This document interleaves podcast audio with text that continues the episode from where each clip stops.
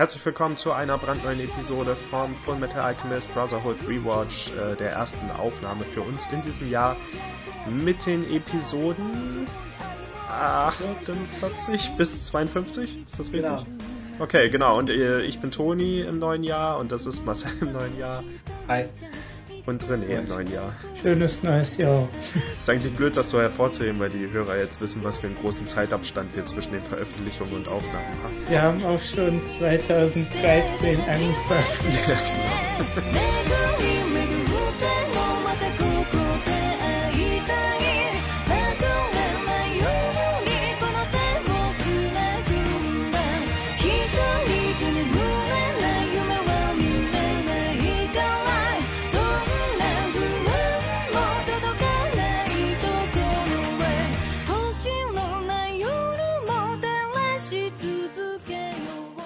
eine Neuerung gibt es jetzt, ähm, zumindest für Netflix-Besitzer ist die Serie jetzt auch auf Netflix. Vielleicht bringt das ja noch mehr Leute dazu, das zu gucken und ja, vielleicht auch unseren Rewatch anzuhören. Für mich ist es jetzt auf jeden Fall so leichter, an die Episoden zu kommen und Netflix merkt sich dann auch immer, wo ich zuletzt war. Das war vorher auch immer so ein Problem, dass ich nicht mehr genau wusste nach einer Woche, welche Episode jetzt eigentlich die letzte war und einfach die Bildqualität ist sowieso viel besser als äh, die alte Videokassette, auf der, auf der ich vorher geguckt habe. Ähm, wie auch immer ich die Folgen vorher geguckt habe. Äh, okay, wir machen dort weiter, wo wir vermutlich letztes Mal aufgehört haben. Ich erinnere mich so gut wie gar nicht mehr.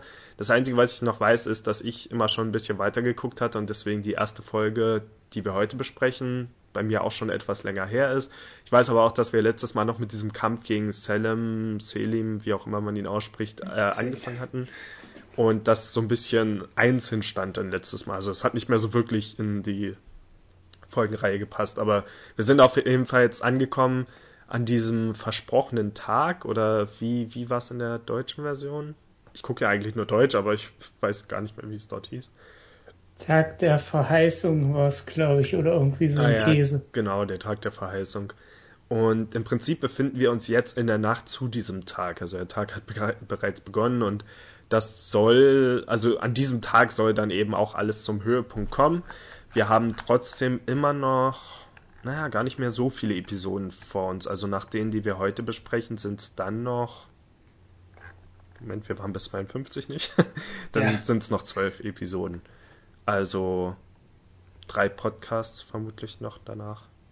Äh, ja, es wird auf jeden Fall spannend. Ähm, und dieses Mal ja, beginnt eben alles oder beziehungsweise es geht weiter mit diesem Kampf im Wald und danach äh, teilt sich das dann in den Handlungen wieder etwas mehr auf. Wir haben dann eigentlich so gut wie alle Nebenfiguren und das, was sie machen an ihren verschiedenen Orten.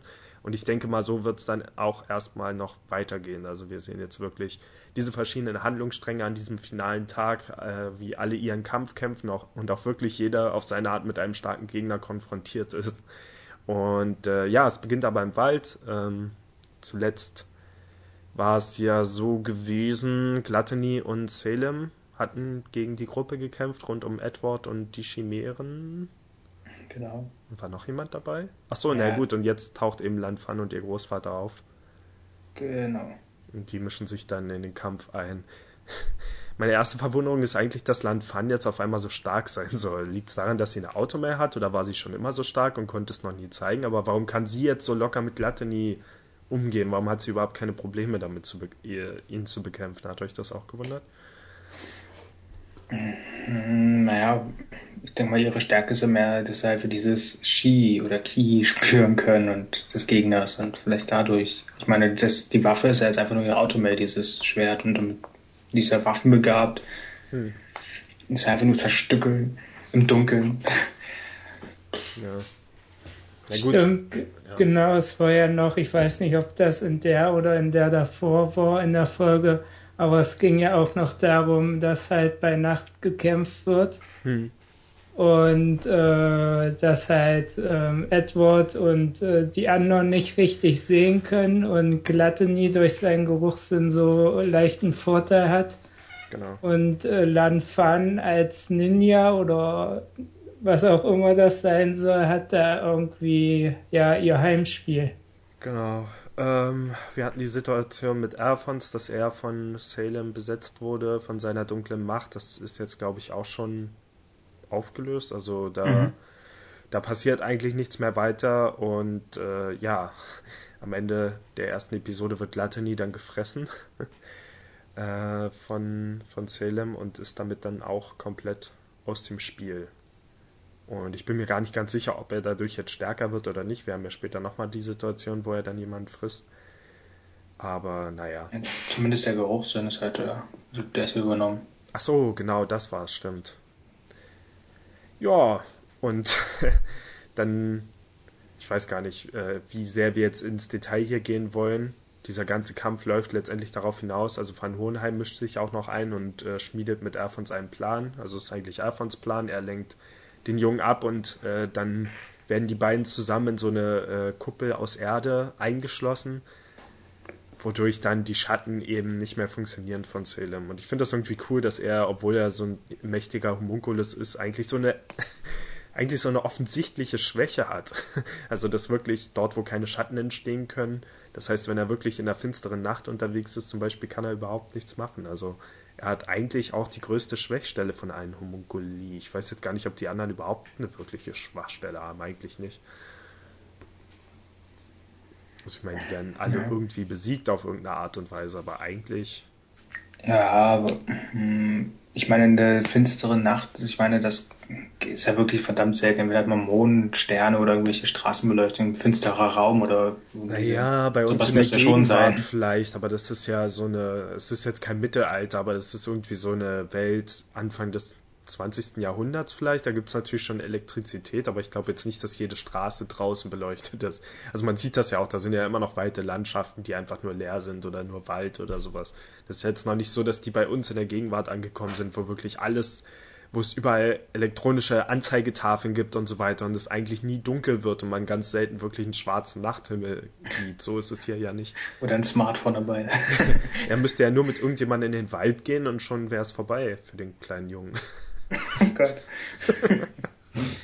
so gesehen ist die Serie sehr realistisch. Äh, ich entschuldige mich dafür. ähm, ja, ja, und die beiden sind dann erstmal dort eingeschlossen und der Rest der Gruppe versucht dann nach Central City zu gehen, ist das richtig? Ähm, ja, aber ähm, ich glaube bei der Folge, gerade bei der 48 war noch so ein kleiner Nebenhandlung mit, mit Mus Mustang, Mustang. Hm. Ähm, das, ah ja genau, der Kidnapping, also der Kidnapping, Kidnap, halt äh, die Frau von King Bradley halt zumindest so als Geisel mit so aussieht. Also eigentlich wäre sie ja glaube ich auch mehr ein Schutzring oder so, aber es nimmt sie halt auch als Druckmittel. Hm. Ähm, und ich weiß nicht, ob das müsste ja vorher gewesen sein, da war ja, glaube ich, auch nochmal zu sehen, diese eine Bar, wo er, oder so eine Art Nachtclub oder so, wo er ab und zu immer seine Informationen rausgeholt hat. Und da hat sich ja auch rausgestellt, dass die Barbesitzerin ja seine Mutter ist oder seine ja. Ziehmutter. Ja. Ich frage mich, ob er tatsächlich hingeht, um dort mit den äh, Mädchen. ich, ich, weiß es nicht. Ist ein bisschen komisch, wenn seine Mutter ihm dann vielleicht welche empfiehlt. Obwohl, ja. naja. Naja. So wurde er ziemlich früh zum Mann. Ja. Zum zwölften Geburtstag. Ich will die beste Frau, die ihr habt. Sagt sie, das bin dann wohl ich. Oh, die erfahrenste. Ja, genau, stimmt. Sie ist ja, sie ist ja seine Mutter. Überhaupt hier mit diesen Familienverhältnissen. Hatte sich das mit den, mit den Armstrongs war doch auch noch was. Ach, das hatten wir letztes Mal aber schon aufgeklärt, dass ja. diese Blumenverkäuferin da von der Armstrong-Familie ist. Ja. Genau. Und hier haben wir wahrscheinlich auch in der Folge diesen Kampf zwischen den beiden Geschwistern, eigentlich nur durch die Schwester initiiert, die dann ihren Bruder einfach angreift. Ähm, und dadurch das Oberhaupt der Familie wird, während der Rest der Familie eben nach Ching, Ching auswandert. Ja gut, aber das war ja schon in der letzten Folge, hatten wir ja schon. Ach echt, war es davor? Okay. Ja, ja, das war. Okay. Ja. Okay, sonst irgendwelche, irgendwas, was ich jetzt ausgelassen habe bis zu diesem Punkt? Nee, hauptsächlich war der Kampf und die, äh, dass er halt langsam die Oberhand gegen die Homunculi hatten und das dann, ja, Plätte nie verschlungen wurde. Da das entwickelte sich dann erstmal.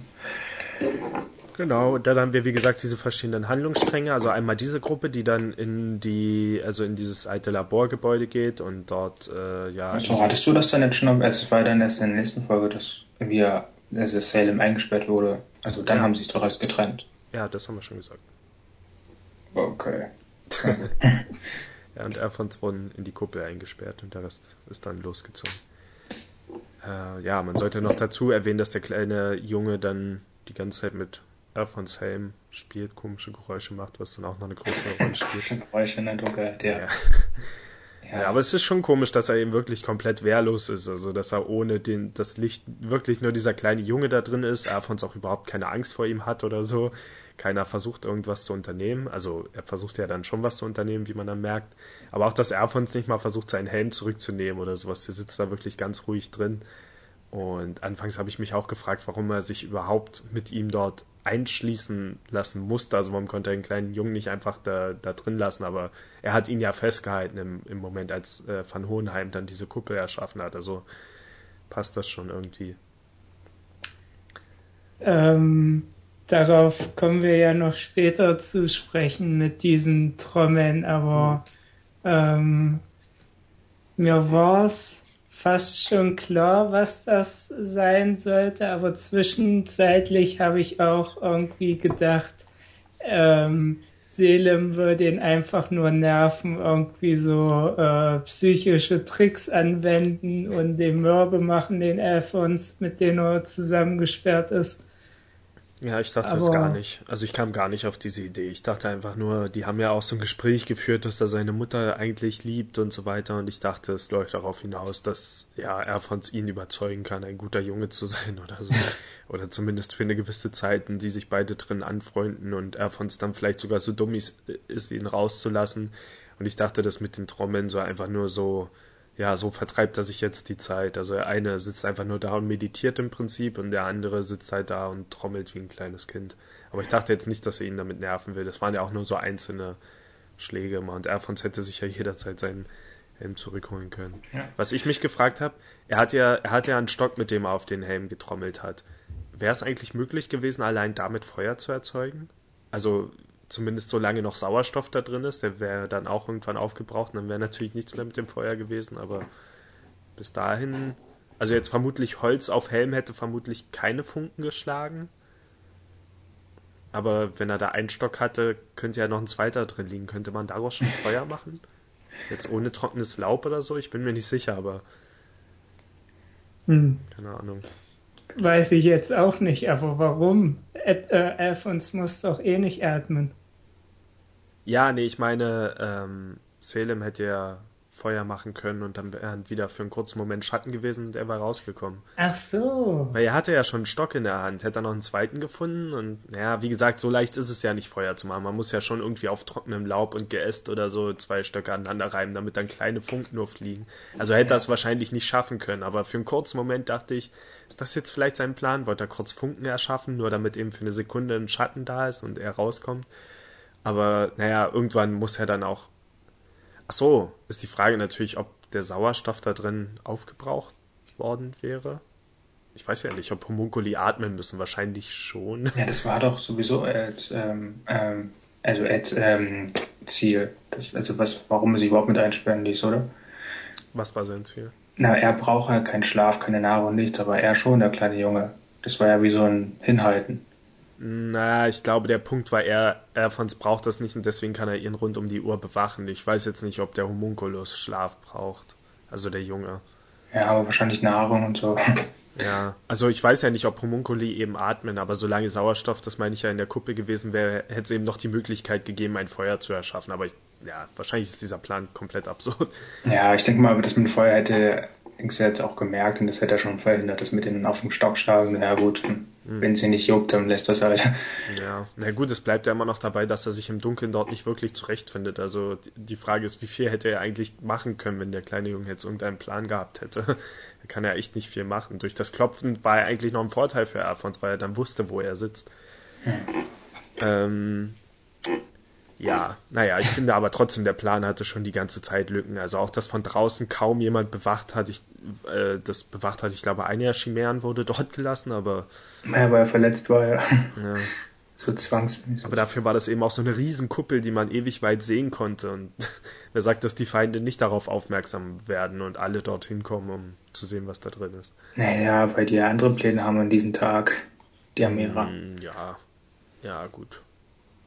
Aber naja gut, Kimberly kam ja trotzdem, um ihn zu retten, also scheinbar war das ja trotzdem wichtig genug, ihn da rauszuholen, letztendlich.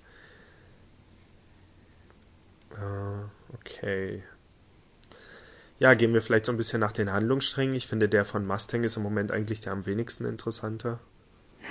Ähm, ich finde, ach ja, für diese Situation, in der sich dieses Team befindet, waren die ganz schön locker drauf. Also das war, glaube ich, irgendeine Folge gab es, wo die relativ viel gezeigt wurden. Es war wahrscheinlich die 50. Episode. Und die ganze Folge, mal davon abgesehen, ich finde, die Animationen waren in dieser Episode sehr faul. Ist euch das auch aufgefallen? Also vor allem im Vergleich zu anderen Episoden, da waren sehr viele Standbilder und so. Man hat oft gesehen, so Soldaten, die einfach nur an so einer, äh, äh, an so einer Ecke hocken und dann so alle 30 Sekunden oder so mal einen Schuss abfeuern und sonst einfach nur so ein Standbild von denen.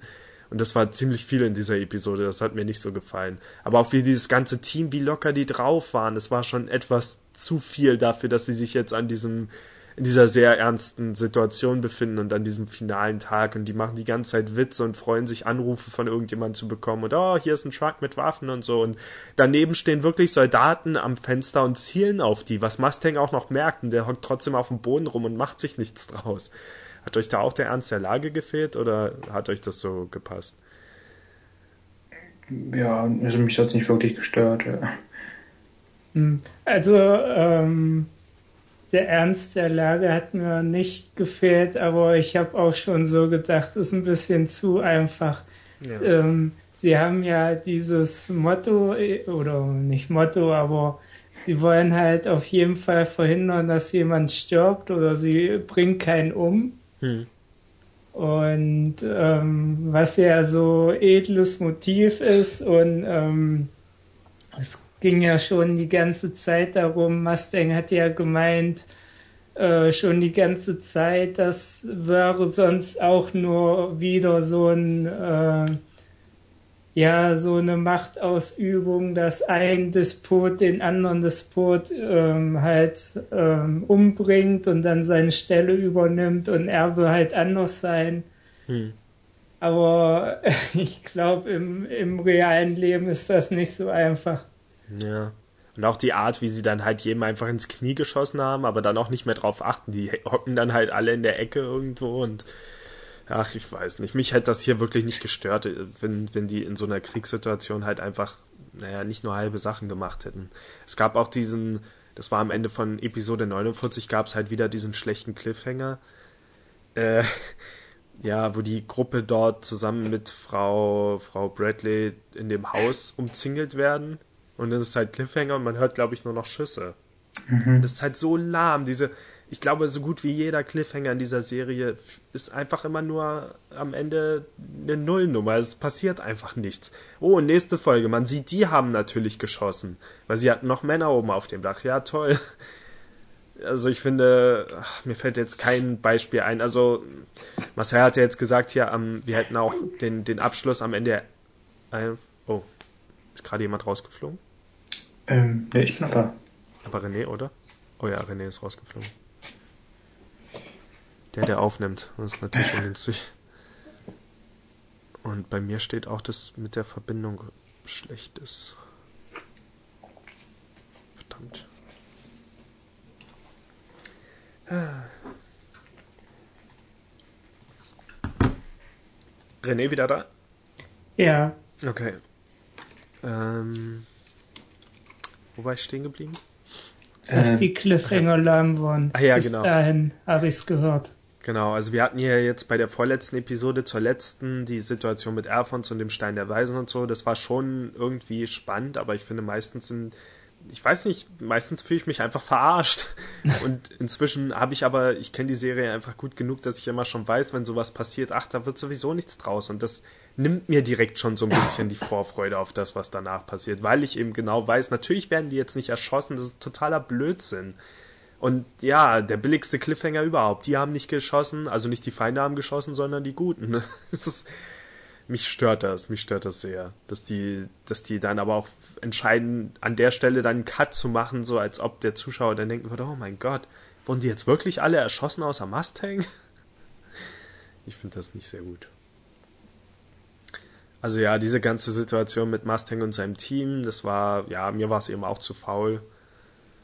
Ähm, es könnte natürlich, man könnte jetzt mal nahe, das ist irgendwie charmant, dass diese kleine äh, Kriegstruppe, die da einfach durchzieht und alles locker hinkriegt, aber man hat ja nicht mal wirklich gesehen, wie die das schaffen. Man sieht nur ab und zu, wie die hinter irgendwas hocken und so ein paar Schüsse abfeuern, aber wie die jetzt wirklich in die Stadt reingekommen oder wie die jetzt so weit gekommen sind, ich habe keine Ahnung, wie die es geschafft haben, an den ganzen Soldaten vorbeizukommen.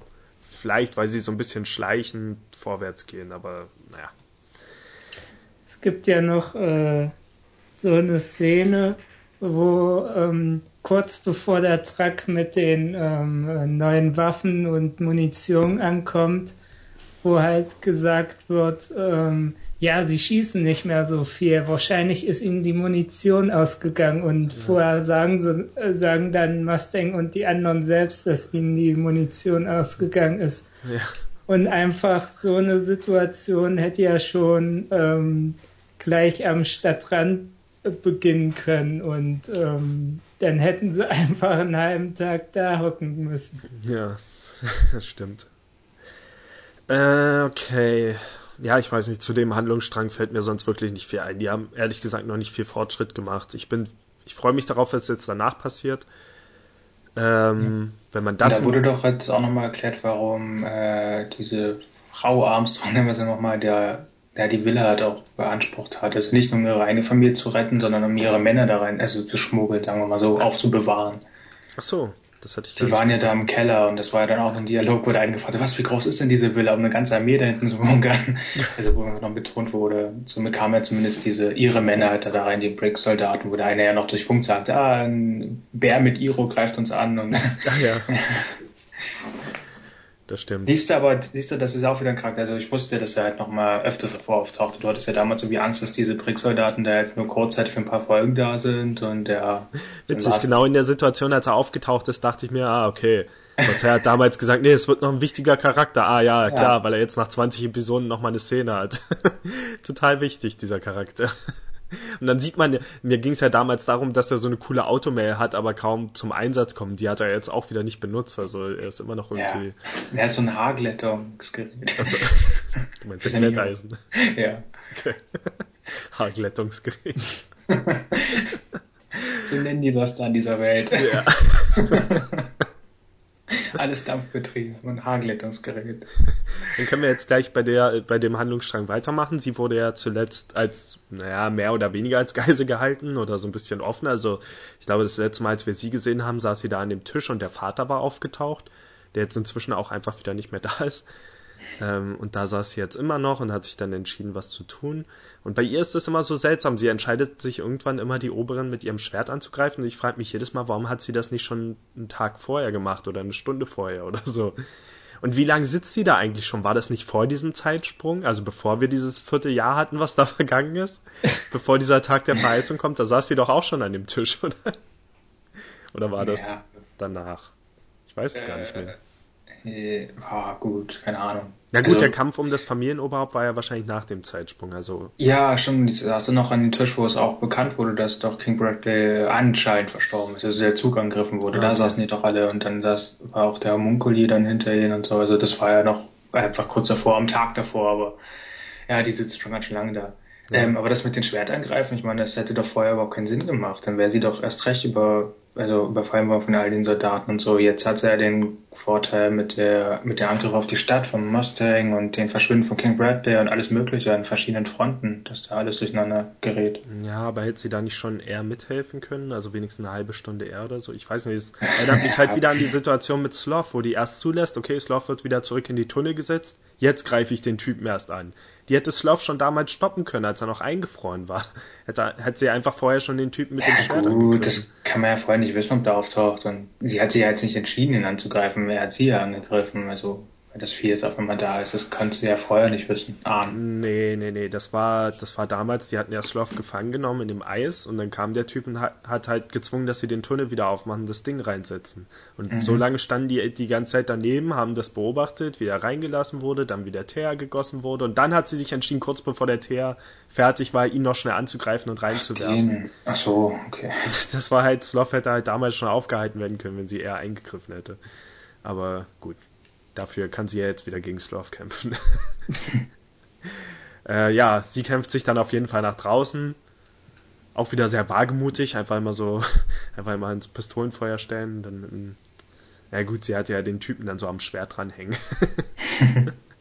Aber ich war schon ein bisschen erstaunt, dass sie dann, also ich war froh, dass sie dann auch wirklich mal, dass sie wenigstens keine halben Sachen gemacht hat, sondern den einen Typen dann wirklich einfach mal getötet hat, weil das passiert mir dann doch etwas, also dafür, dass das dass andere Sachen dann doch wieder blutig und ernst sein sollen, gibt es dann auch wieder so viele Szenen, wo sich jemand weigert, jemanden zu töten, was in das Setting meiner Meinung nach nicht richtig reinpasst. Und ich bin froh, dass sie wenigstens bereit ist, jemanden umzubringen in dieser Situation. Ist ja nicht so, als hätten die es nicht verdient. Also. Ich finde schon, genau. dass das irgendwie in das Setting reinpasst. Also, oder weiß nicht, ob das jetzt die richtige Wortwahl war, aber ähm, das es scheint schon irgendwie, die Macher, die Macher der Serie wollten schon irgendwie so ein moralisches Element reinbringen, dass, ähm, äh, dass halt Ed und Alphonse ständig irgendwelche moralischen Entscheidungen treffen müssen und standhaftig bleiben müssen. Obwohl dann später noch so eine Situation kommt, wo das auch fragwürdig ist. Was meinst du? Welche Situation? Kannst du schon. Ähm, mit den Steinen. Ach so, ja. Ja, ich weiß nicht. Für mich ist das einfach nur typisches Anime einmal eins, wo dann eben, also ich meine, zumindest die Militärtypen sollten ja bereit sein, solche so weit zu gehen. Und das, das meine stimmt. ich mit Setting, dieses Kriegs-Militär-Setting, also gerade auf Mustang und seine Gruppe ähm, äh, äh, bezogen, die können doch nicht ernsthaft meinen, dass sie durch die ganze Stadt kommen, indem sie jeden ins Knie schießen. das, na gut, scheinbar schaffen Haben sie überhaupt ja. jemand Knie geschossen? Ich habe nur bekommen, wie einer ja, den Fuß geschossen wurde. Doch, wenn man da in dem Haus, wo die eben nach dem Cliffhanger überfallen wurden, sitzt, sieht man dann, wie die hinten in der ah. Ecke sitzen und hocken und liegen und so. Und dann im nächsten schießen sie in den Oberschenkel, wenn sie nach draußen so. kommen und so. Der dann wahrscheinlich auch später verblutet ist, aber wenigstens dann kann sich einreden, dass nichts passiert ist.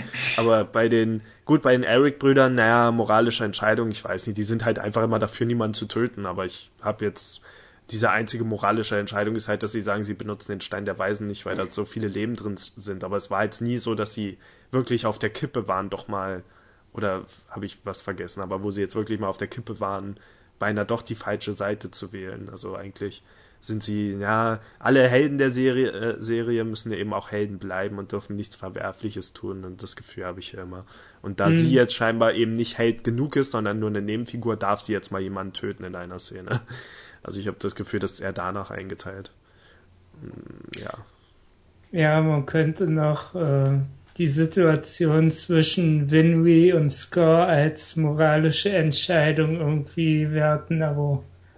Ja, aber da hätte eben auch keiner gedacht, dass sie Scar tötet, oder? Ich war dann nur überrascht, dass Scar gesagt hat, ich muss dich töten, wenn du auf mich schießt. Also das, ja, das passt vielleicht. Naja, Scar ist ein guter Charakter, wenn es um solche Sachen geht. Ähm, und was ja eigentlich noch in der Folge passiert ist und sich ja in der nächsten Folge dann hinzieht, ist ja das mit der Erweckung der unsterblichen Armee. Genau. Ähm, Diese einäugigen grauen Viecher.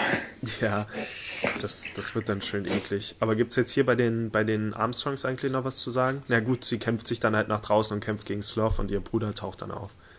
Also das ist jetzt genau. so im Groben das. Ich fand's cool, dass Alex dann endlich mal seinen Heldenmoment bekommt, aber wie das so ist, die Serie gönnt den Helden meist nicht ihre Heldenmomente. Also klar, er taucht für einen kurzen Moment auf und ist dann auch mal kurz cool, aber eigentlich, ja, eigentlich wirkt es dann eher wieder so, als hätte sie im Kampf erstmal die Oberhand und naja, toll fand ich es dann, als er ihm, also als sie, glaube ich, nur wieder aufwacht und er ihm dann dieses, diesen Pfahl durch den ganzen Körper gerammt hat.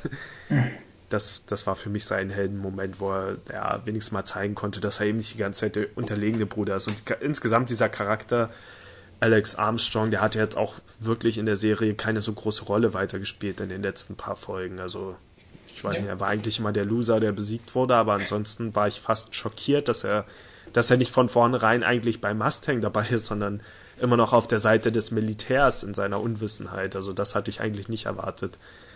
Ähm, ist aber auch irgendwie ganz cool, weil man äh, hätte zumindest denken können, dass er sich jetzt vielleicht doch auf die Seite des Militärs stellt, weil er nicht genug eingeweiht ist oder so. Weiß nicht. Das wird immer deutlich, wie stark halt äh, Alex Armstrong eigentlich ist. Also wenn er es mit Slav ein bisschen aufnehmen kann halt. Ja. Ähm, also sie sagt ja auch so, man kann dieses Vieh jetzt nicht erschießen oder groß was anhaben, nur mit schwerer äh, Infanterie oder wie heißt das nochmal alles halt. Artillerie. Oder Artillerie, genau. Meinte er, das ist genau der richtige Job für mich. Also er ist sozusagen der Panzer bei der, in der Armee. ja.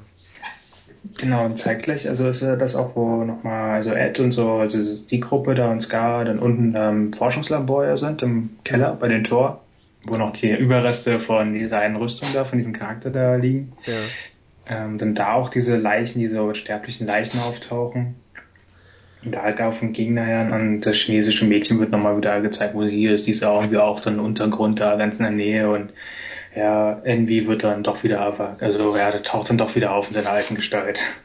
Genau, also das, ähm, wer, welche Figuren sind eigentlich dabei, als die erweckt werden? Das sind, na gut, das sind jetzt beides eher unbekannte Figuren. Also es ist eine, dieser eine Professor, der noch nicht will, dass sie erweckt werden und dann dieser eine Soldat mit dem Schnurrbart. Ach so, ja. Und äh, ich glaube, das ist meine Lieblingsszene, wie diese Wesen erwachen. Ich hätte nicht gedacht, dass die so gruselig aussehen würden. Also ich dachte erst, das wären halt kopierte Menschen, aber das sind ja wirklich Monster, die dort benutzt werden. Und ich finde, die sind schön eklig und eine tolle Abwechslung für die Serie. Es sind eben mal keine, nicht das, was man jetzt ewig gesehen hat, immer diese gleichen Homunculi oder eben die Alchemisten, sondern es sind eine ganz neue Art von Wesen, die sich, die alle möglichen neuen Regeln haben, die sich eben so ein bisschen wie Zombies bewegen, die sich so komisch verformen können und einfach eklig sind auf ihre Art und so ein schönes Horrorbild, wie sie angreifen und Menschen fressen und dann auch die richtige Menge an Blut, um das eben darzustellen.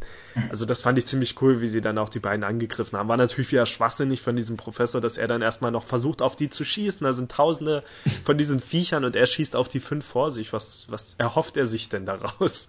Wie denkt er denn aus der Situation rauszukommen? Sie wurden ja auch so den anderen Generälen verkauft als ähm, das äh, die ultimativen Soldaten oder ich weiß nicht mehr, ja. wie genau der Wortlaut war. Und dann war ich schon überrascht, überrascht, wie du schon gesagt hast, dass das eigentlich doofe Zombies sind. Hm. Das war schon cool. Ja, ja, und ähm, fast enttäuscht war ich dann wieder, als sie dann in den nächsten Szenen zu sehen waren, wo sie dann irgendwie teilweise einfach dumm wirken und May, die so, May hieß das Mädchen, ne? Das, Achso, ja. Geschenk äh, wie sie auch sofort, also klar, sie kann sie dann nicht töten und hat auch Probleme, aber eigentlich kann sie die Viecher dann doch ziemlich schnell fertig machen und Edward und seine Gruppe haben komischerweise viel mehr Probleme mit den, mit diesen komischen Wesen.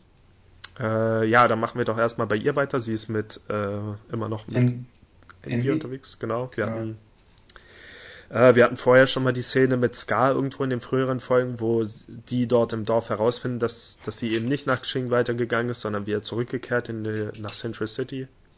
Und jetzt ist sie eben in dieser Kanalisation unterwegs mit Envy. Wo, wo wollte sie eigentlich hin mit ihm? Ja, auch, also Envy hat ja erzählt, dass da die, die Quelle der Unsterblichkeit ist, also da in Richtung, Richtung seines Vaters halt. Okay. Er hat sie halt eingeloggt.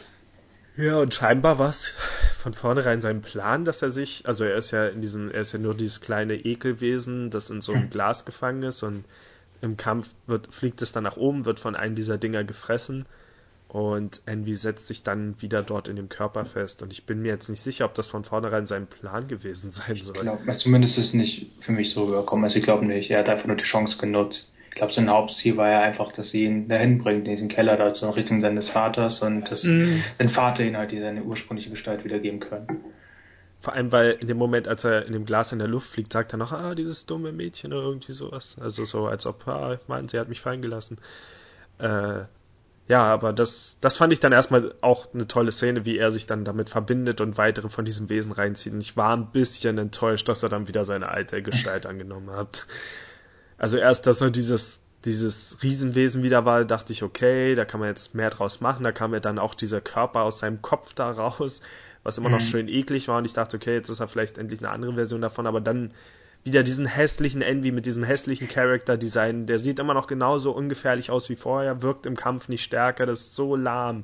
Ich hatte gehofft, der formt jetzt einfach ein komplett neues Wesen aus diesen Dingern und wird dann eine ganz neue, mächtige Bedrohung. Aber nein, Er ist dann immer, er ist dann einfach wieder der alte Envy. Und es gibt für mich überhaupt keinen Grund, dass er jetzt wieder zurück in die Serie genommen wird. Ich war froh, dass er raus ist, so wie das Glatte raus ist. Die sind einfach von Anfang an dabei und haben langsam ausgedient.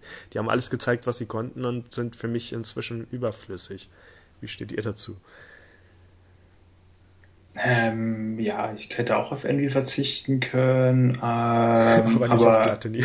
äh, ja, das stimmt. Gluttony war ein bisschen. aber ich glaube, es hat einen Grund. Also Gluttony tat mir im letzten Moment auch ein bisschen leid, als er dann gefressen wurde. Aber ich glaube, es hat einen Grund, dass er jetzt raus ist, weil es jetzt eben diese neuen Wesen gibt, die fast die gleichen Eigenschaften haben wie er. Und es wäre komisch gewesen, ihn dazwischen zu haben. Zwischen diesen Wesen mit ja, sie fressen ja einfach auch alles und sind. Naja, gut, wenn, ja, so ja, schon, der Geruchssinn ist jetzt nicht so. Ähm, ja, aber das mit Envy, dass er halt seine alte Gestalt war, das war jetzt, äh, klar, er sieht nicht hübsch aus, aber jetzt einen ganz neuen Charakter auszuformen. Es ist halt so die Sache, okay, ich bringe einen Charakter zurück, ähm, gebe ich in die alte Gestalt oder was ganz Neues. Hm, stören tut's mich jetzt nicht unbedingt. Ich hoffe einfach nur, dass er jetzt nicht mal zu lange dabei ist. Ja, eben, weil wir, wir sind jetzt fast am Ende der Serie und wozu jetzt die Alten wieder zu bringen, wenn immer noch genug starke Charaktere da draußen sind. Ich wir wissen, dass King Bradley nicht mehr da ist und äh, noch da ist und so und auch gefährlich. Tja, vielleicht haben sie irgendwie was vor, dass Pride auch noch die anderen Homunculi auffrisst und irgendwie dann gibt's noch irgendwas, äh, irgendeine Animosität zwischen Pride und King Bradley. Und weiß ich nicht, zumindest hoffe ich darauf. Ja, ja, das kann sein. Aber ja, ich weiß nicht, Pride ist auch so ein Fall. Ich war auch enttäuscht, als er dann aus der Kuppel wieder rauskam. Auch er hat irgendwie jetzt schon. Ich meine, ja, es sind eigentlich noch zwölf Folgen und das sind bei anderen Anime kann das ein kompletter Anime sein, aber also eine komplette Geschichte, aber so viel sind zwei Folgen eben auch nicht mehr, weil man so viele Handlungsstränge hat und für mich bringt es irgendwie nichts, diese alten Feinde alle zurückzubringen, außer man will jetzt eben wirklich, dass jeder Charakter einen eigenen Gegner hat, so wie May jetzt eben da unten gegen ihn gekämpft hat. Gegen den guten alten Envy. Ja, und ja, man hat dann eben Edward und seine Gruppe. Na gut, Van Hohenheim noch einen ganz kurzen Moment. Der ist jetzt dann, glaube ich, gar nicht mehr weiter aufgetaucht. Er lässt dann Land Van weiterziehen, weil sie nach äh, Dings suchen will, nach ihrem Prinzen. und. Das ist schön gesagt.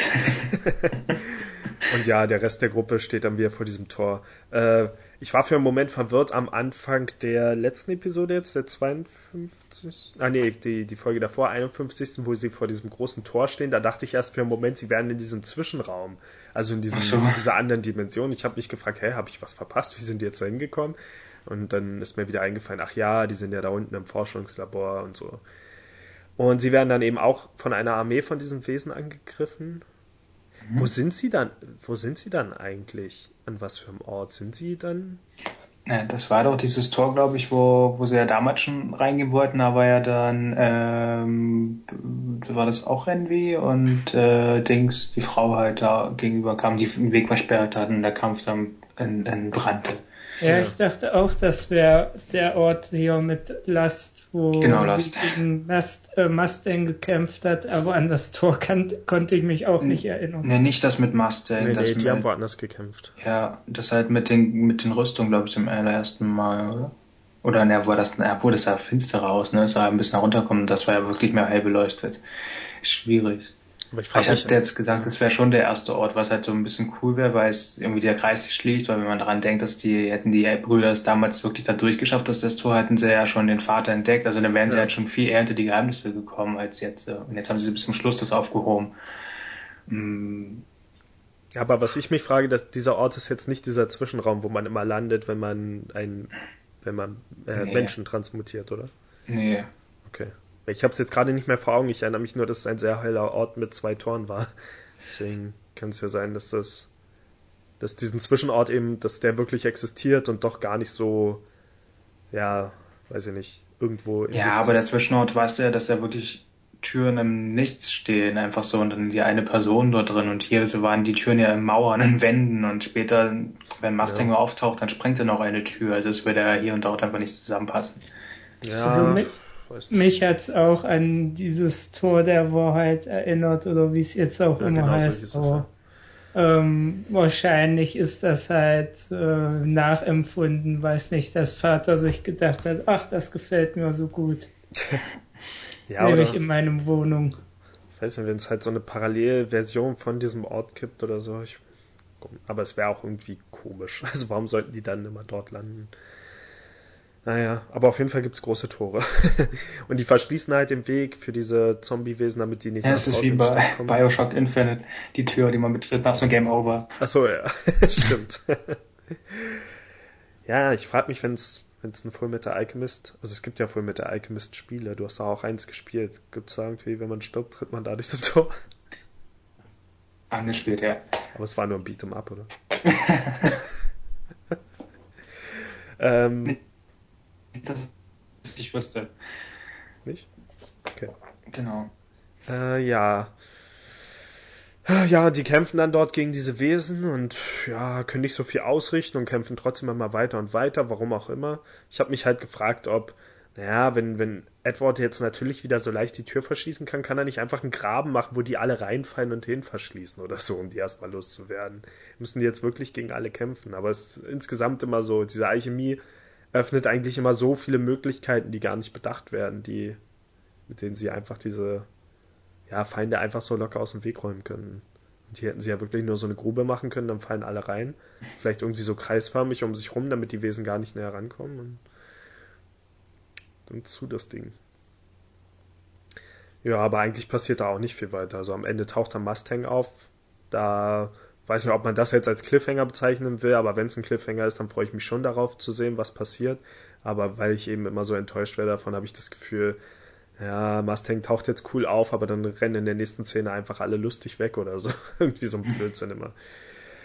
Äh, und das ist auch was, das mich jetzt zum ersten Mal seit langem wieder so ein bisschen gestört hat. Alle Szenen mit Edward sind immer darauf ausgelegt, dass er wieder irgendwelche lustigen Comic-Figur-Sachen macht und fast immer komisch gezeichnet ist. Und für mich ist diese Handlung einfach zu weit fortgeschritten, um das so oft zu machen. Und es passt auch irgendwie nicht dazu, dass er zum ersten Mal mit seinem Vater Seite an Seite kämpft und alles solche Sachen. Aber äh, ja, mir gefällt das nicht. Also für mich fehlt da doch ein bisschen die Ernsthaftigkeit dafür, dass sich jetzt die Sachen schon zuspitzen. Und teilweise sind einfach wirklich so Albernheiten dabei, die einfach nicht lustig sind. Also wo Edward an die Tür rangeht und versucht, die aufzuziehen und dabei komisch aussieht. So, warum, warum ist das da drin? Warum, warum passiert das?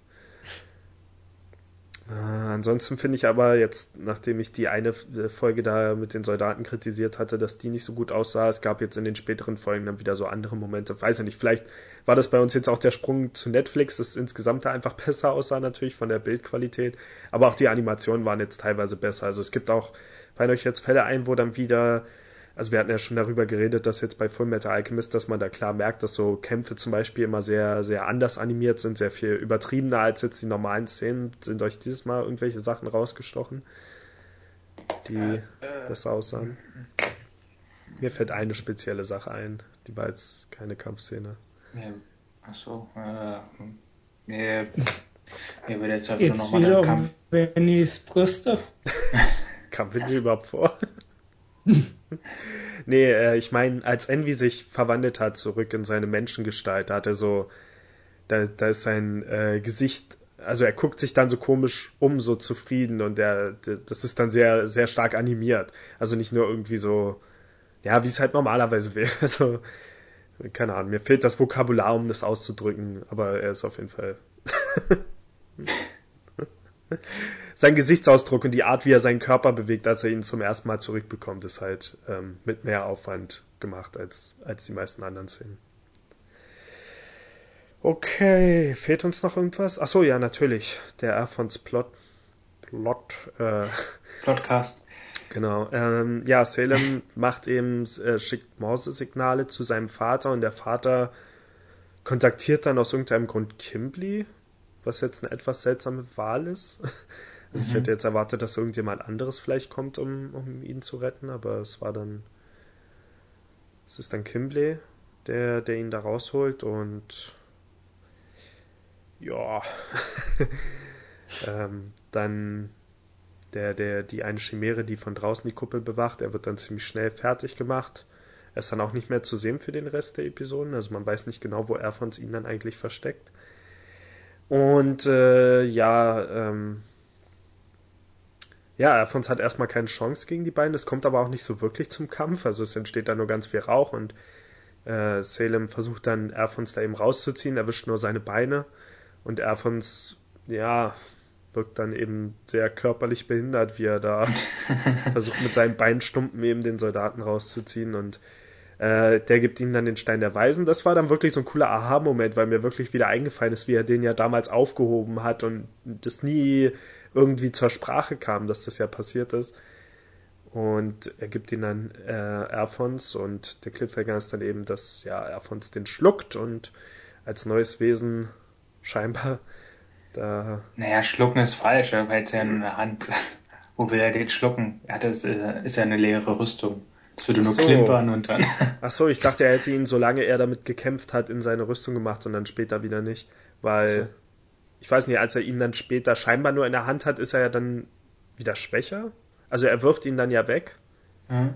Äh, aber er ist ja. Ich weiß, ich weiß auch nicht, es schien so, als ob er ihn für einen Moment schlucken würde, damit kämpfen, dann wieder rausnehmen, aber vielleicht dachte ich das auch nur, weil Kimbley das mal so macht. Also er nimmt sie ja auch immer in den Mund dafür. Deswegen dachte ich, Erfons holt den Stein der Weisen dann halt wieder raus. Ähm, war ein cooler Moment, weil ich mich gefreut habe, dass Erfons endlich auch mal so seinen Heldenauftritt bekommt. Aber wie ich es vorhin schon gesagt habe, immer wenn Figuren hier einen Heldenmoment bekommen, dann hält das so für fünf Sekunden an und dann ist wieder vorbei. Und das fand ich hier auch wieder sehr schade und irgendwie blöd. Also dieser Kampf, in dem Erfons endlich mal cool sein konnte seit, ich weiß nicht, hat er irgendwann schon mal wirklich naja, der letzte Kampf, an den ich mich jetzt erinnere, ist eben damals gegen diese eine Ritterrüstung draußen vor dem Labor. Mhm. Oder im Labor oder wo auch immer das war. Und seitdem hatte, war er immer nur der Schwächere. Und jetzt hat er eben einmal die Chance gehabt, wirklich die Oberhand zu haben. Und ich hatte auch gehofft, dass er seine Feinde dann so besiegt. Und ja, dann ist das auch wieder einfach nur. Ja, wird dann ziemlich schnell überwältigt davon, dass Kimbley einfach auch einen Stein der Weisen hat. Toll, das war's. Und ja, Alphons hat dann scheinbar. Was war der Plan? Der hat irgendwie Rauch erzeugt, damit das von Weitem zu sehen ist und dann. Nein, die Windrichtung zu bestimmen. Ach so.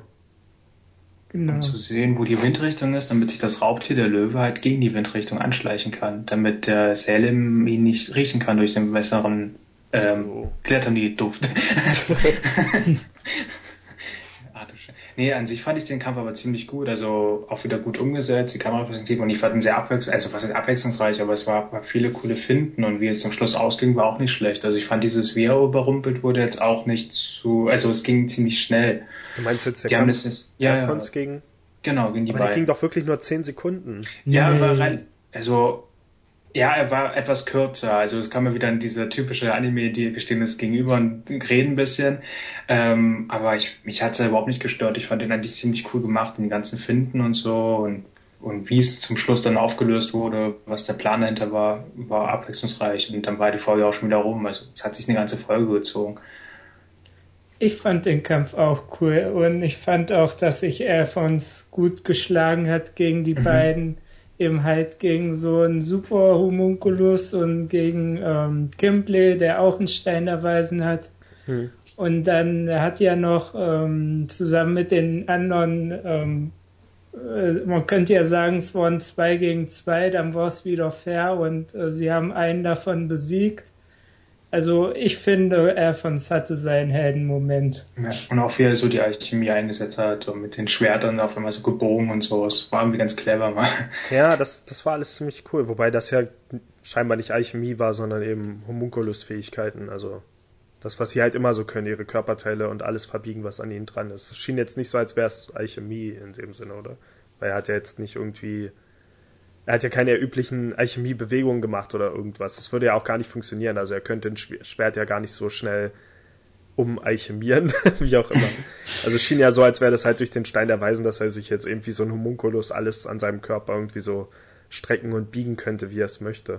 Und ich fand das halt auch sehr cool, aber ich würde jetzt nicht zustimmen, dass da, dass das irgendwie einen Großteil der Folge ausgenommen hat oder so. Ich, nach meiner Erinnerung ging, war das wirklich so ein äh, kurzer Moment am Anfang und dann kam noch ganz viel andere Handlung, was halt bei den anderen passiert ist, was bei ihm jetzt passiert, also dass jetzt, dass sich Dr. Marco einmischt und dass sich der andere einmischt und so weiter.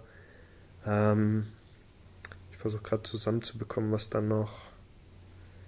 Das fand ich aber auch cool, ähm, dass halt äh, zuerst kämpft ja nur Alphons und ähm, wir denken ja, der andere, äh, der, äh, die Chimäre ist ja irgendwie immer noch verletzt und hm.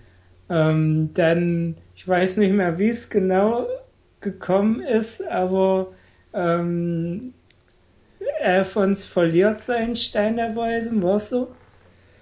Äh, naja, er hat ihn nicht mehr in der Hand gehabt, also er hat ihn irgendwie anscheinend genau. verlegt. Und so wie ich das verstanden habe, hat er, ist dann Dr. Marco gekommen, hat den Stein der Weisen benutzt, um die, diese Chimäre zu heilen. Hm. Und äh, dadurch konnte halt die Chimäre äh, Kimbley beenden. Ja. das stimmt, das war allerdings dann auch wieder cool. Also ich war ja. dann froh, aber. Sehr brutal irgendwie, also ich, ja. Ähm, aber auch insgesamt so die Auswirkungen des Kampfes. Na gut, ich war dann froh, dass Kimbley wenigstens endlich mal aus dem Spiel ist, aber dass dann, dass dann wieder darauf hinausläuft, dass sie einfach die Flucht ja. ergreifen, das uh, fand ich jetzt nicht so nicht so beeindruckend. Ähm, und ich fand es auch ein bisschen lahm, dass ich verstehe immer noch nicht ganz, wie diese Steine Erweisung funktionieren, aber dass er den wirklich nur in der Hand halten kann. Das, ja, fand ich schade. Stört euch das nicht? Also, dass die wirklich keine Konsequenzen haben, dass er die einfach in der Hand halten kann und dann später wieder für was anderes benutzen?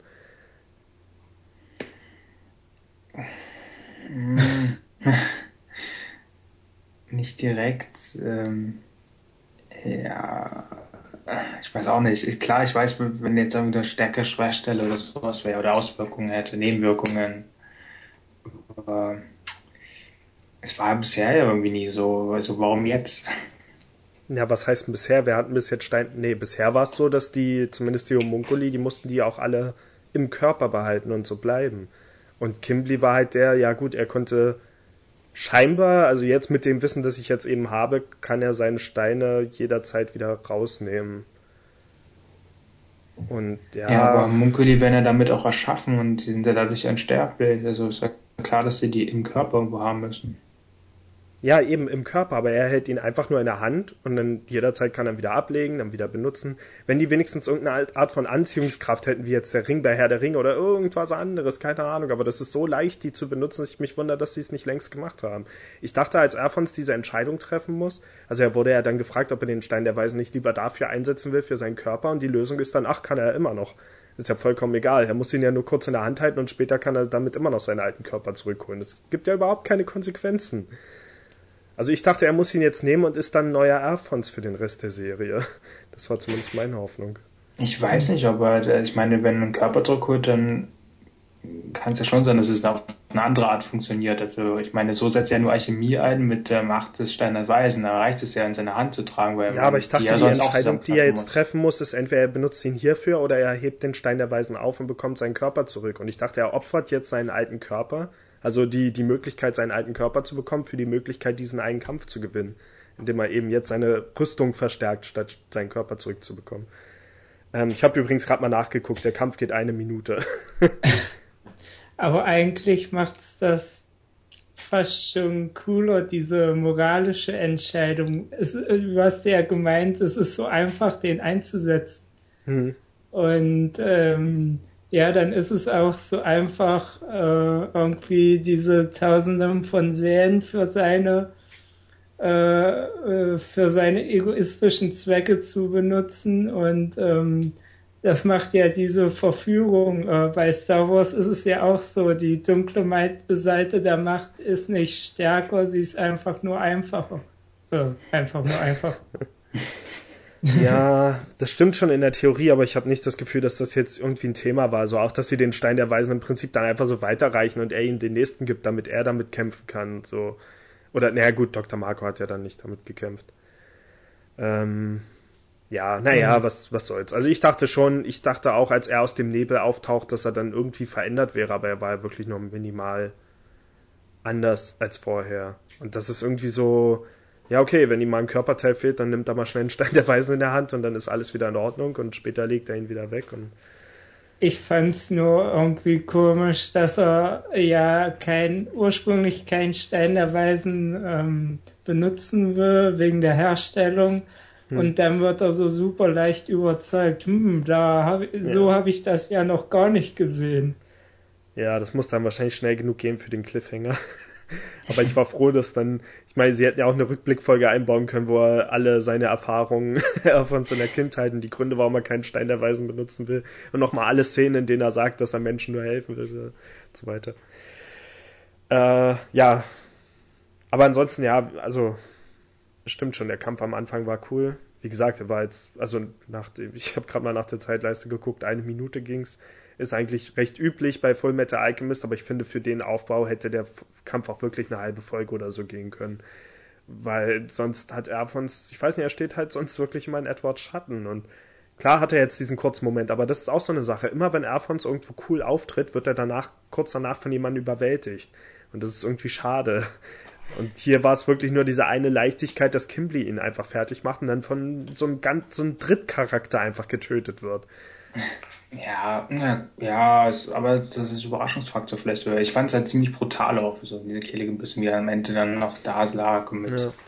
der, ähm, aber ansonsten muss man ja auch sagen, ich meine, klar, so Action-Szenen, die sind halt ziemlich schnell gemacht, das sind schnell Bewegungen und so, sind ja ein paar Sekunden, also viel von der Handlung passen viele Sekunden rein. Eine Minute kann schon viel stopfen und der Kampf war in dem Sinn eigentlich schon befriedigend, weil ja echt viele Finden gelegt wurde, es hin und her ging ich fand auch diese Kameraperspektive, also diese äh, drehende Kamera, finde ich eigentlich immer ganz cool.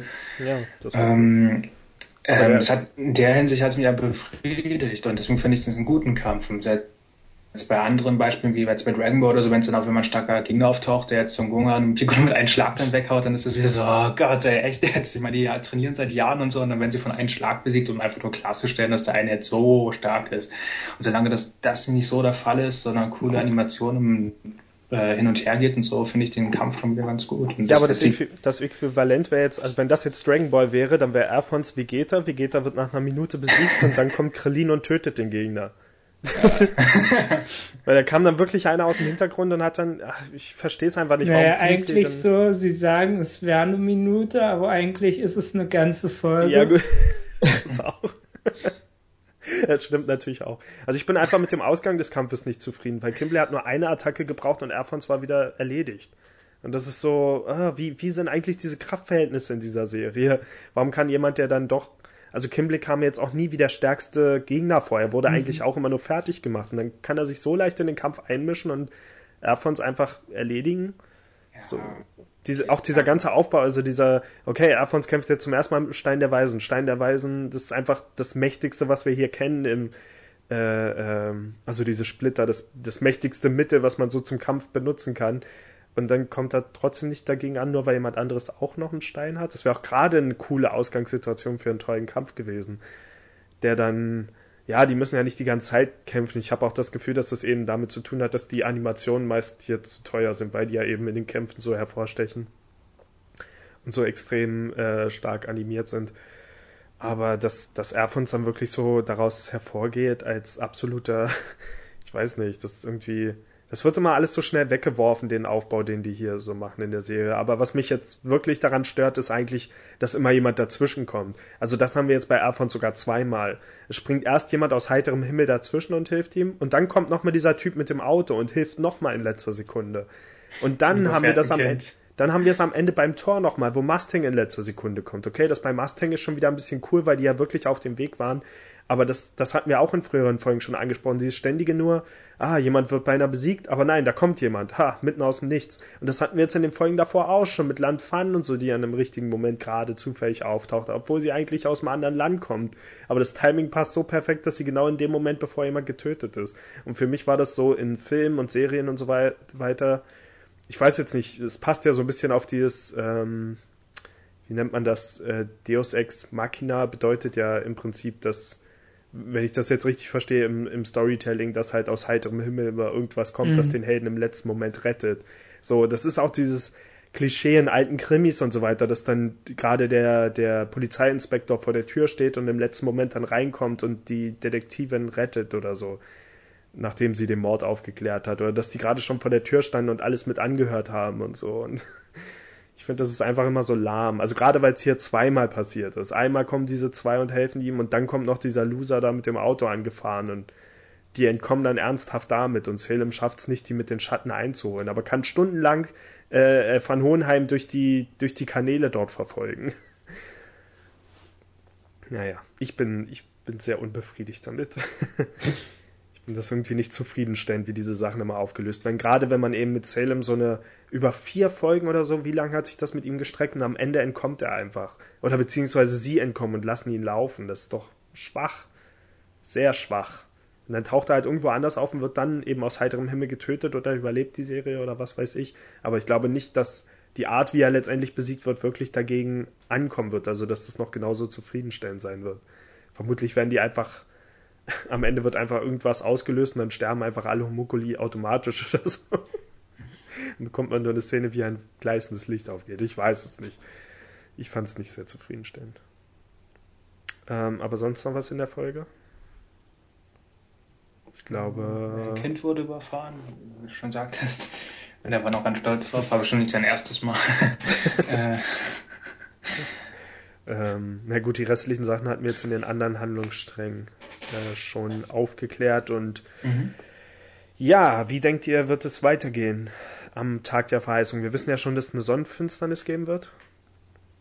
Auch so eine tolle Szene, oh ja, wo der ja. Vater mit dem Fernrohr auf den Rauch guckt, den man aber auch so locker sehen kann.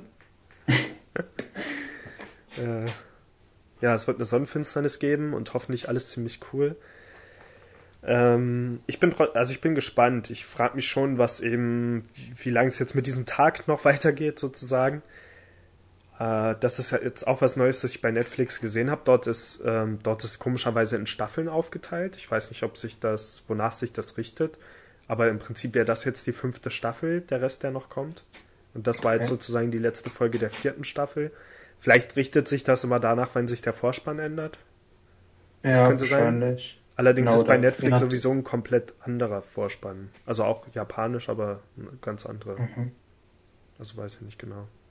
Also jetzt ein komplett, also noch ein alter oder jetzt ein komplett anderer? Nee, ein ganz, ganz komplett anderer, den ich mhm. vorher noch nicht kannte. Ja, vielleicht hängt es irgendwie mit der DVD-Version oder was zusammen. Ich meine, das ist ja auch mehr DVDs unterteilt, das ist auch da die Staffeln dann wiederum gliedern und dass ja. der Vorspann anders ist.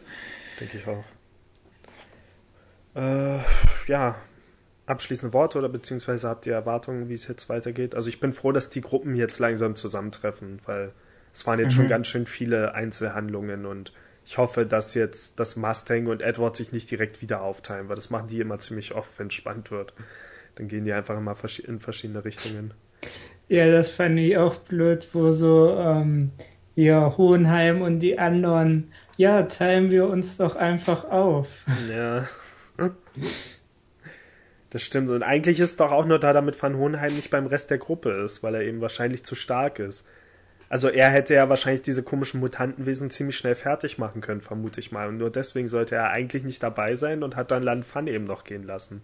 Also es ist gar nicht der Sinn, dass er seine eigene Handlung wahrscheinlich erlebt. Also vielleicht landet er ja noch irgendwo Wichtiges, aber ich glaube es nicht. Weil man weiß ja jetzt schon, dass die anderen zum Vater gehen und was auch immer Van Hohenheim jetzt macht, er sollte eigentlich einfach noch rausgehalten werden, damit er seine Stärke noch nicht zeigen muss. Ähm, man sieht ja noch, wie so ein Wesen in die Stadt, in, nee, in das, in das Gebäude. Nee, die entkommen ja alle dahin. Wie passiert das eigentlich? Die haben die doch eigentlich dort eingeschlossen. Also wie schaffen diese Wesen dann eigentlich noch äh, in das Militärgebäude dazu kommen, zu den beiden Armstrongs. Achso, das meinst du. Ähm, ja gut, ich weiß jetzt nicht, wie das da verwinkelt ist, aber ist doch eigentlich unter dem Militärgebäude ist doch überhaupt das Labor, oder? Wo die erwacht sind. Ist nicht das Labor oder ist das Labor? Ist das Labor. Ja. Ja, und deswegen frage ich mich eben auch, warum die warum die überhaupt bei Edward und seiner Gruppe gelandet sind. Gehen diese Menschen, die, also der, der die befreit hat und so, gehen die jedes Mal da unten durch die Tunnel? Oder ist das jetzt einfach nur, weil es eine alternative Route ist, dass die dann eben. Das kann natürlich sein, dass sozusagen nur die Hälfte bei Edward und seiner Gruppe gelandet ist und die andere Hälfte irgendwie normal den normalen Ausweg genommen hat. Aber ja. es ist so oder so komisch, weil dann hätten sie sich auch nicht so viel Mühe geben müssen, die Dinger da drin zu behalten. Ja ja, keine Ahnung. Ähm, ja, ich finde es toll, dass das so. Ich ich finde trotzdem den äh, Spannungsaufbau immer noch cool. Also eben, dass von dieser Sonnenfinsternis geredet wird und so. Für mich war es jetzt eben die, die Sachen, die da an der Oberfläche passieren. Diese ganze Kriegssituation ist mir eben noch ein bisschen zu locker, aber zwischendurch gibt es so Szenen auch, wie der Junge eben auf diesen, auf, auf ähm, Alphons Helm schlägt da, wie, wie man diesen Hall hat, diese Szene und wie man das Geräusch hört und dann sieht man ja auch, wie das durch den Untergrund geht und wie das durch die Tunnel bis zum Vater gelangt und wie er wieder an diese komischen Maschinen angeschlossen sitzt und so. Und das, das sind einfach so coole Szenen, wo ich immer das Gefühl habe, okay, das wird jetzt alles auf was äh, Spannendes hinauslaufen und das tut's dann hoffentlich auch. Also ich hoffe nicht, dass Edward dann vor dem Vater steht, gegen ihn kämpft und dann als Zeichenstrichfigur irgendwelche Gags macht oder witzig seinen, seinen Attacken ausweicht oder so, weil das wäre dann wirklich unpassend in diesem Moment. Das, das können die echt nicht bringen. Äh, ja, ich bin, ich bin gespannt. Also ich, ja, ich finde es ziemlich spannend und hatte jetzt eben auch direkt Lust, heute noch die fünfte Folge zu gucken. Ähm, ja, das waren meine abschließenden Worte. Okay. Puh, ein Glück. Weiß nicht, weil du jetzt auch schon wieder einige Sachen Manke oder so, also Marke aufgezählt hast. Das klang jetzt wieder, es ist, ja, jetzt ist jetzt nicht mehr so gespannt, deswegen. Ja, nee, aber die Serie ist halt einfach bei weitem nicht perfekt. Also ja. da fehlt für mich echt viel, damit es eine perfekte Serie ist. Und das, ja, ich weiß nicht, ich kenne jetzt weniger Anime, bei denen ich das sagen würde, dass sie perfekt sind. Mhm. Aber manchmal gibt es für meinen Geschmack hier einfach zu viele Stilbrüche in den falschen Momenten, wo dann irgendwie, wo man in einem Moment denkt, es geht um Leben und Tod und im nächsten Moment denkt man, es wäre eine Comedy-Serie oder so. Und ja, man könnte jetzt sagen, das wäre die Stärke von Full Metal Alchemist, aber ich, mir ist lieber, wenn das wirklich dann auf große Szenen aufgeteilt ist. Also wenn man hier mal eine Szene hat, wo sie eben gerade nicht in der Kampfsituation sind und dann was Witziges passiert, aber wenn sie in den Kämpfen sind, dass dann, ja, das dann auch ernst ist und das ist es ja eigentlich meistens auch. Ähm, aber ich hoffe, ich hoffe eben, dass es, dass es nicht enttäuschend wird, was am Ende passiert. Und ich glaube es eigentlich nicht. Also ich glaube nicht, dass es enttäuschend wird, aber eben solche Sachen, dass, dass, ähm, dass Envy jetzt eben wieder dabei sind, dass Salem so leicht entkommen ist und so weiter, was, das muss ja auf irgendwas hinauslaufen und ich hoffe, das ist es am Ende wert. Weil ich kann mir sehr gut vorstellen, bei der Art, wie die Serie strukturiert ist, dass die dann einfach dem nächsten Gegner gegenüberstehen und dann gegen den kämpfen. Und dann das vielleicht überleben und dann irgendwo anders wieder einen anderen Gegner gegenüberstehen. Also, dass sie nur dafür aufgehoben werden. Aber ja, wer weiß spannend finde ich es trotzdem von der Handlung und da, daran hat sich nichts geändert. Envy und Salem fressen sich gegenseitig. genau. Und ich bin froh, dass halt alle so als Team zusammenarbeiten. Ähm, ich freue mich darauf, wenn vermutlich King Bradley wieder auftaucht. Damit kann man, denke ich, rechnen, da sind wir uns alle einig. Ja. Äh, gut, dann kann ich nämlich sagen, in diesem neuen Vorspann bei Netflix ist auch schon so eine Szene dabei, die eventuell ein Spoiler sein könnte, wo er auch mit dabei ist und man sieht, wer gegen ihn kämpft und so weiter. Ich hoffe, dass das nicht wirklich der Fall ist. Ah, keine Ahnung. Ich werde ein bisschen traurig sein, wenn es bald vorbei ist. Was hatten wir gesagt? Drei Podcasts sind es noch? Mhm. Was müssen wir uns ausrechnen? Ja, man müsste es mal kalkulieren, so dass wir, ich denke mal, die letzten Folgen hängen dann wieder stärker miteinander zusammen, dass man die vielleicht dann auch wirklich zusammennimmt oder so. Ja. So dass man gerade für die letzte Episode vielleicht mal fünf auf jeden Fall einplant und dann kann es natürlich aber auch, ja, ja, wahrscheinlich schon, aber es kann natürlich auch sein, dass man dann nicht so detailliert über einzelne wichtige Sachen reden kann, weil man eben fünf Folgen zu besprechen hat. Ja, aber wenn jeder Kampf eine Minute geht und so, passiert auch nicht so viel. Okay, René noch letzte Worte? Ähm, letzte Worte, also, oh Gott. letzte Worte. Ähm, ja, also mir haben die Folgen auch gut gefallen. Ich habe ähm, das, was Toni zu bemängeln hatte mit dem Kampf gegen Alphons, hatte ich nicht zu bemängeln. Ansonsten, ja, bin ich gespannt, ähm, was dann so noch kommen wird. Ich finde schön, dass du sagst den Kampf gegen Alphons. Du bist also auf der bösen Seite. ja, was da denn los heute? äh, ja, okay.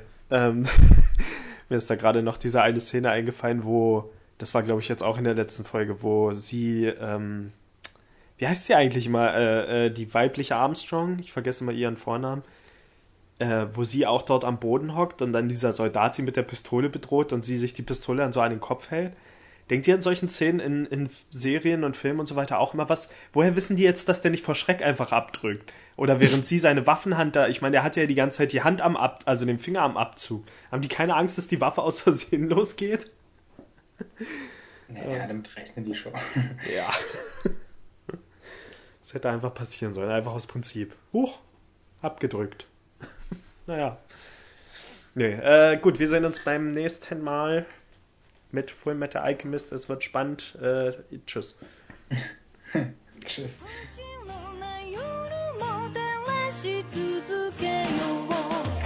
こまでも行ける君となら一人じゃ歩けない道も二人なら鼻歌歌いながら歩けるんだ君がいれば幸せ